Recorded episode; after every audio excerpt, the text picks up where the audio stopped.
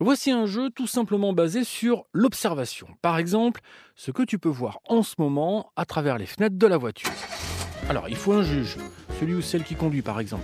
Bonjour madame, c'est vous qui allez décider de la durée du jeu. Ce peut être jusqu'au prochain péage. Le jeu des couleurs peut alors commencer. La conductrice, s'il vous plaît, donne une couleur. Je choisis la couleur verte. Très bien, tous les autres joueurs doivent alors citer à tour de rôle tout ce qu'ils voient de la même couleur à travers les fenêtres de la voiture. Une colline. Un arbre. Une voiture. Un gros camion. Et le perdant est donc celui qui, par exemple, cite deux fois le même objet Un arbre. Un arbre, on l'a déjà dit. Ou qui n'arrive pas à en trouver un, qui bloque, qui pédale dans la smoule. Et à propos de couleurs, voici une belle histoire tirée de la grande bibliothèque Albin Michel Jeunesse, une histoire écrite par Fred Bernard et lue par Delphine Rosenberg de la médiathèque de Vincennes. C'est un beau livre qui s'intitule Le jour où les animaux ont choisi leur couleur et c'est une histoire qui figure dans le podcast Lis-moi une histoire. Aussi loin qu'on puisse reculer dans le temps, les animaux portent les couleurs qu'on leur connaît maintenant. Pourtant, à l'aube des temps, tous les animaux étaient gris. Étonnamment. Qui s'en souvient? Seul le caméléon, petit et lent. D'après une légende ancienne, voici pourquoi, voici comment. Tombé d'on ne sait où, parachuté dans un ciel bleu, de lourdes caisses se brisent sur un rivage caillouteux. Des centaines de tubes de couleurs s'éparpillent dans l'eau et les courants. Les animaux gris présents sont comme des poules devant un cure-dent. Tous, sauf le poulpe gris, qui, avec ses huit tentacules, a tôt fait de les ouvrir. En huit tours de bras, il dévisse puis s'improvise artiste, à la tête d'une palette belle à mourir. Alors, poisson gris, crevette grise, méduse médusée s'approchent. Sur le récif entre les gorgones et les coraux, peu d'animaux veulent manquer le coche. Un lémurien gris, curieux du remue-ménage, auprès de la pieuvre insiste. Moi aussi j'en ai assez du gris. Peins-moi, peins-moi et sois fantaisiste.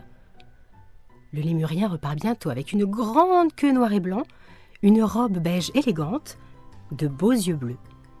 Il se trouve ravissant. Quand lui vient une idée bienveillante. Vite, vite, il n'y en aura pas pour tout le monde. Et le voilà parti vers la forêt, alerter les autres sans perdre une seconde. Aussitôt prévenus, les papillons et les oiseaux gris prennent la voie des airs. Ils seront les premiers servis, en rouge, mauve, orange et vert.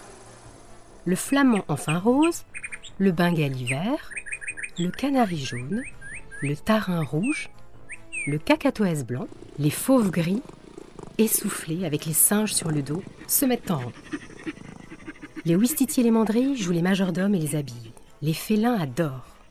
Des taches et des rayures, de merveilleux pelages et des yeux verts, de bronze et d'or. La girafe a couru le plus vite qu'elle a pu pour avoir une robe splendide. Le zèbre aussi.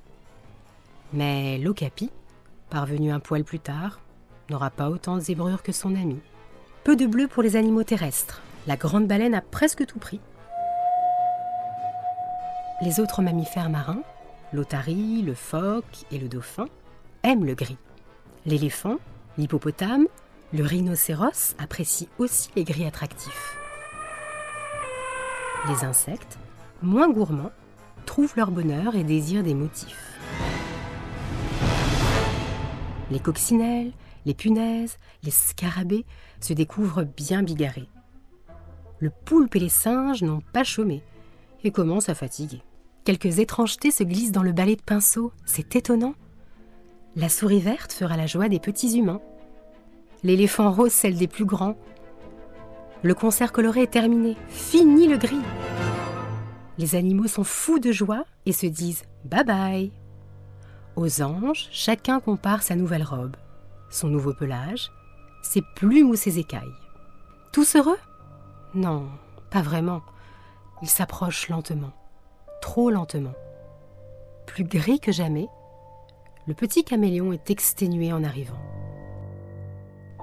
Dernier parmi les derniers, on l'avait complètement oublié. Exclu de la course aux couleurs, le pauvre caméléon a envie de pleurer. Il fend la foule multicolore et regarde, désespéré, les tubes de couleur écrasés. Les animaux sont gênés et cachent les derniers tubes vidés dans leur dos. Le caméléon sanglote. Soudain, des tentacules émergent de l'eau. Pas de panique, lance la pieuvre. Apportez-moi tous vos tubes, les amis. Mais il ne reste plus rien, répondent les singes. Regarde, ils sont tout aplatis. Je suis sûre qu'il s'en trouve encore un peu, dit le poulpe en pressant à fond le tube de violet d'un oursin. Et il a raison. Une larme mauve en sort. Le caméléon retrouve le sourire. Il ne s'est pas épuisé en vain.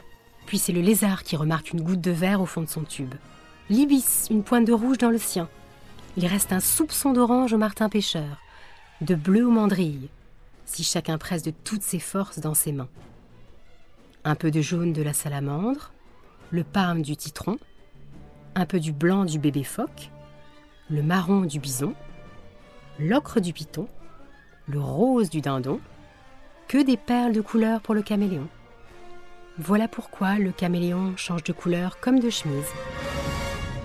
De jour comme de nuit. Voilà pourquoi il est le seul à se souvenir qu'à l'aube des temps, tous les animaux étaient gris. Voilà, vous savez tout. Ce bel album est à découvrir dans votre médiathèque ou en librairie.